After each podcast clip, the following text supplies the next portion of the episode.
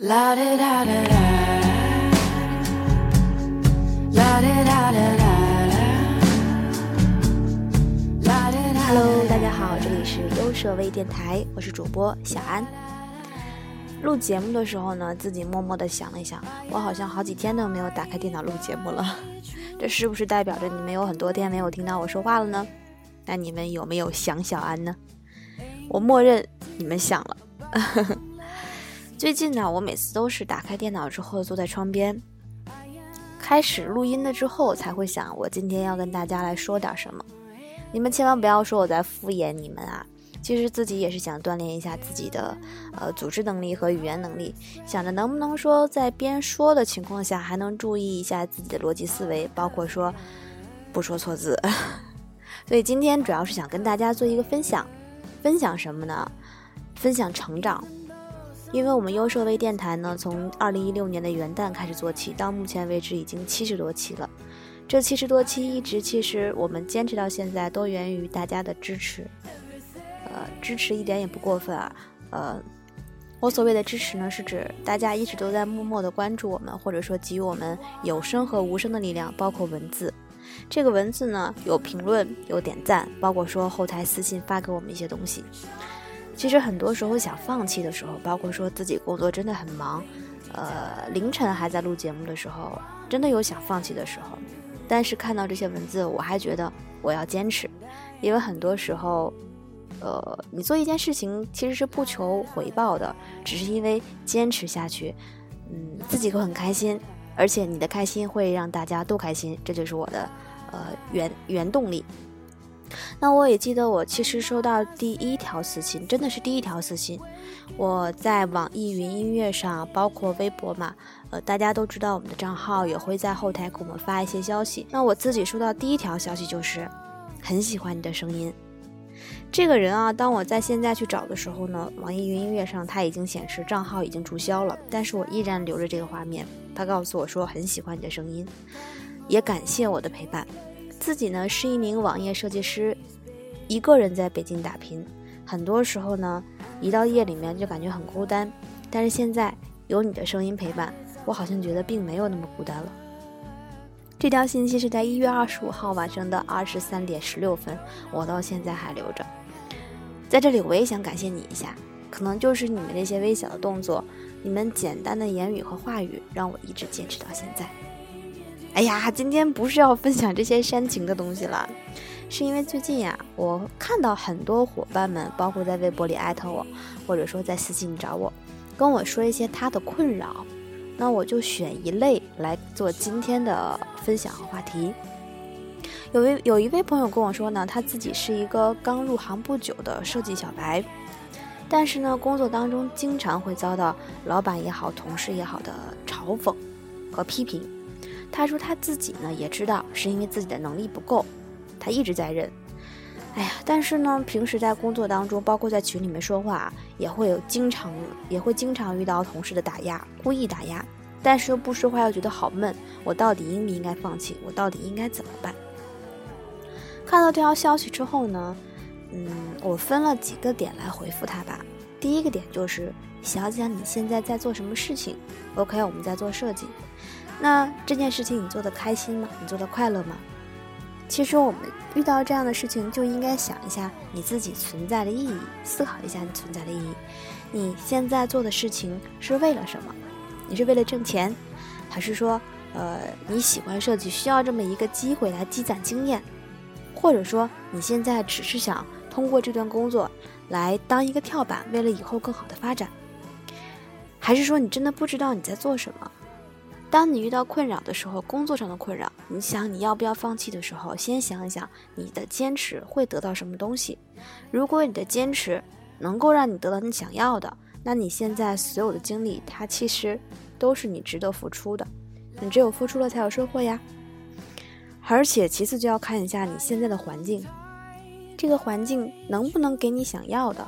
如果说你抱着一个想学东西的心在这里坚持着，但是环境不佳，你又学不到你想要的东西，同时还拿不到钱，而且你还不快乐，那你的坚持又有什么意义呢？我记得我第一期不是第一期，前几期吧，我自己的前几期的节目当中有一次，电台有说过，说，呃，给自己一个离开的理由，也给自己一个留下的理由。你如果说在这个环境当中既不快乐，又得不到自己想要的东西，还挣不到钱，那你留在这是干嘛呢？快走吧！你要相信啊，存在即是必然。你存在在这个世界当中，你走入设计这个行业当中，你就有自己的理由，并不是说我能力弱，我就应该被别人被打压，我就应该忍受这些话语。每一个人都是有主权的，存在即是必然的。也希望这位同学呢，能够快快乐乐的去工作，呃，早一点恢复自己的自信，跟你的老板勇敢的说 no，或者说有更好的平台在等着你哦。要相信自己，而且首先就像我说的，你要想好你自己要的是什么。通过这个事情呢，也是想跟大家今天分享的就是坚持。有很多呃。好朋友啊，包括说伙伴呢，来跟我说，自己现在的生活很累，或者说每一天都在循环着昨天的日子。设计师的改稿永远都不停歇，我可能今天接到一个需求没有做完，我第二天呢又接到一个新的需求，还是没有做完，第三天还是这个样子。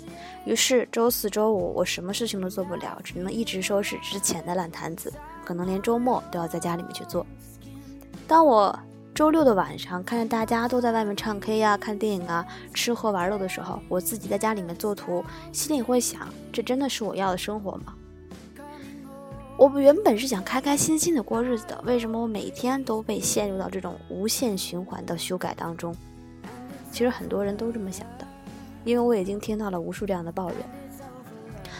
还像刚刚我开导那位同学一样啊，当你陷入到一个迷茫和困惑当中的时候呢，建议你们。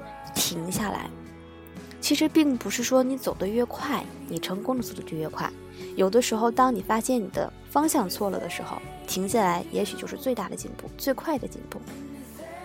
反正我对我自己说的就是：当我不顺利的时候，当我想不开的时候，或当我不开心的时候，不管我在做什么，我都会停下来，停下自己手边一切的事情。我可以只是单独的坐在那里，静坐五分钟，或者说走出来。到天台上放放风，总之我一定要给自己一个小小的时间去冷静一下，千万不要在自己慌忙的时候去做任何的事情和决定。这句话我们在很多地方都说过，其实是真的。当你意识到自己一直在循环一件事情的时候呢，首先要从自身上找原因。我们最近呢，呃，我们的公众号包括我们的官网都有一篇文章，叫做“越努力越焦虑”。相信有一部分同学都已经看到这篇文章了，我也看到这篇文章了。其实我觉得呢，这句话很棒，因为它可以从很多个方向来去解析。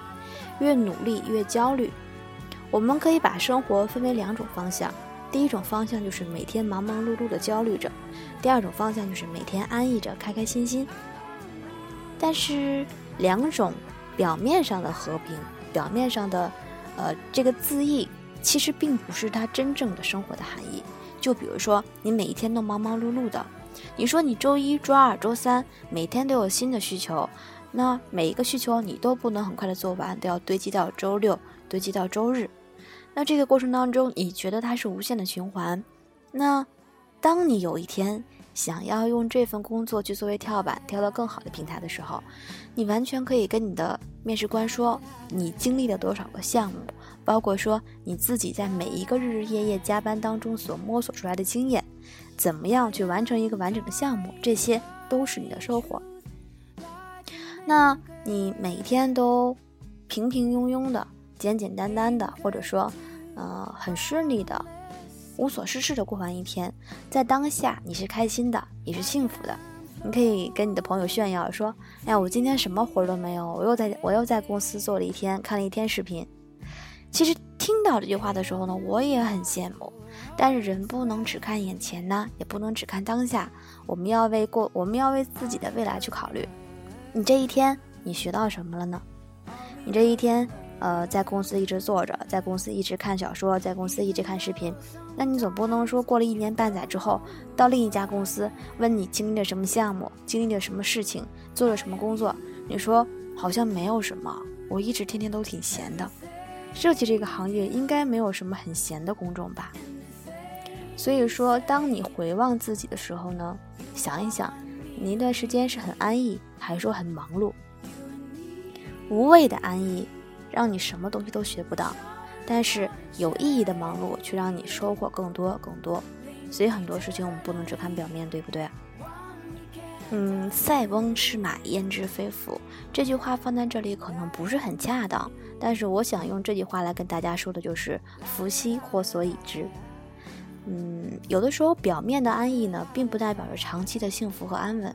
我们要在每一次事情当中找到生活的转机。就像我刚刚跟，呃，我之前在网上跟另一位同学说的安慰他的方式，告诉你存在即是必然。你一定要知道当下你想要的是什么，并且去回望自己在生活当中是否有收获。你现在所做的事情是不是能够收获你想要的东西？如果是，那你就放手去做。就算这个过程比较艰辛，那也是你选择的方向，因为只要你坚持下去，就会有收获。如果说你现在当下很安逸、很悠闲，但是联想到以后。这个真的能成为你发展的基石吗？如果不能的话呢，请你现在踏踏实实的去做，不要过早的贪图安逸。好啦，今天呢又跟大家碎碎念了好多叨逼叨叨逼叨，我也不知道我的核心思想是什么。总之呢，一句话跟大家说，开心才是王道。如果说你不开心的去做一件事情，我真的不建议你挣再多钱的话，也不建议你，因为我们。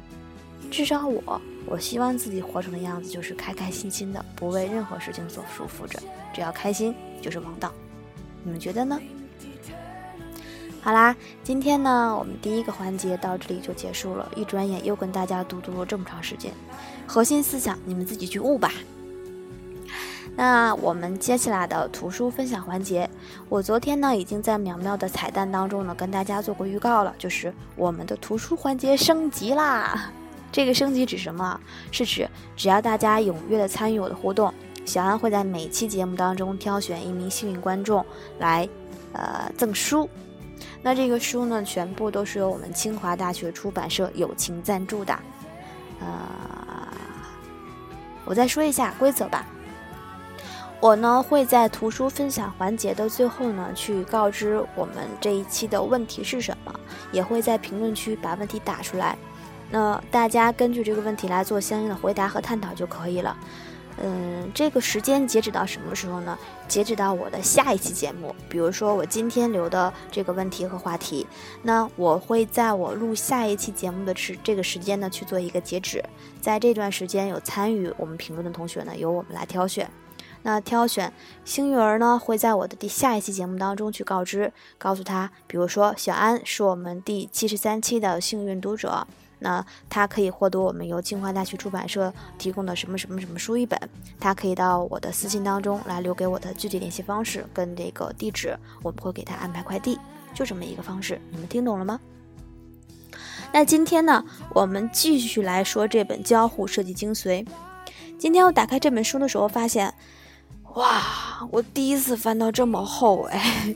这本书我一般都是到二十页、三十页的时候就已经放弃了，但是这次因为有你们，我一直坚持到了五十多页，我自己都觉得很牛哎。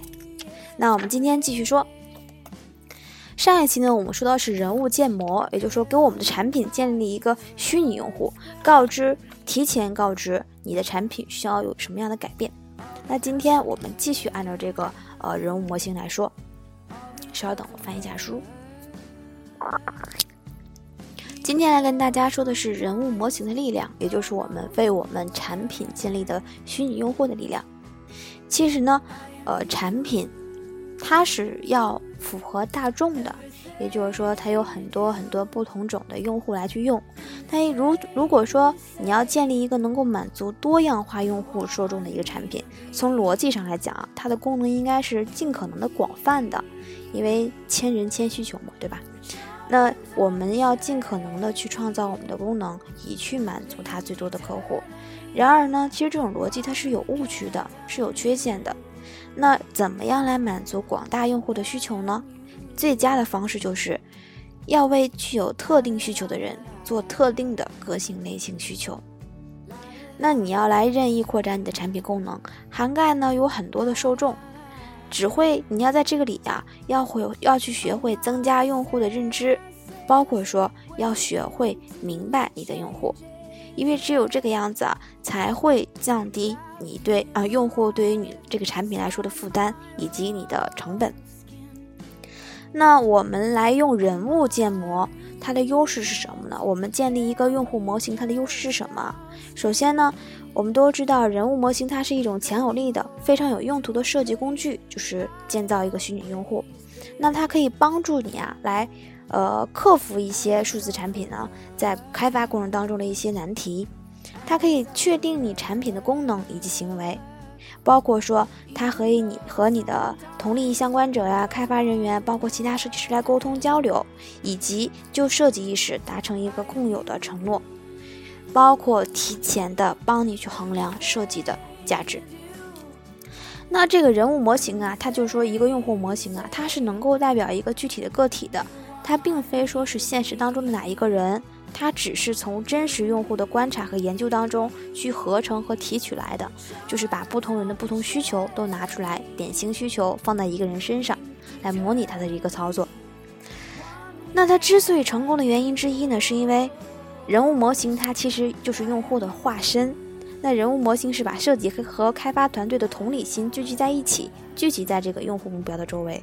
同理心对于设计师是很关键的，就像我今天上午跟我们的老大在沟通，我有讲到，我说最开始我自己在做设计的时候呢，产品的工作也是由我自己来担当，那可能是有的时候并不需要画一些原型图，嗯，或者说我自己直接输出原型图再去做设计稿，以便就是所以说会导致我自己的设计稿跟原型图是没有什么太大差距的，是因为原型稿也是我自己画的呀。但是现在在合作过程当中呢，会发现，呃，产品经理的这个这个原型图呢拿到我手里之后，我有很多地方想去改，但是迫于之前的这种习惯，让我放弃了这种意识，直接就去做了。是因为我还在认为，可能这个产品部分是由我自己来输出的。那这个地方上午就教到我说是一个同理心，当你。产品跟设计同时兼备的时候，就是你又做产品又做设计，你没有办法以一个同理心来面对这个东西，你就要兼顾它的视觉，又要去考虑它的产品逻辑，你就是你的角色定位没有定位好。你作为一个设计师来看视觉都有问题，你作为一个产品来看你的产品也会有问题，因为你们始终不是用户。为什么说产品经理跟设计师是合作关系呢？是因为产品经理的产品原型图出来之后呢，作为设计师，你是他的第一用户，以全新的概念拿到这个产品，而是以一个自身用户的角度来先看这个东西。如果我是一个用户，体验度怎么样？所以说，同理心是非常重要的。在我们做设计的时候呢，一定要记得，尽可能的跳离出设计，以一个用户的角色来去看自己的设计。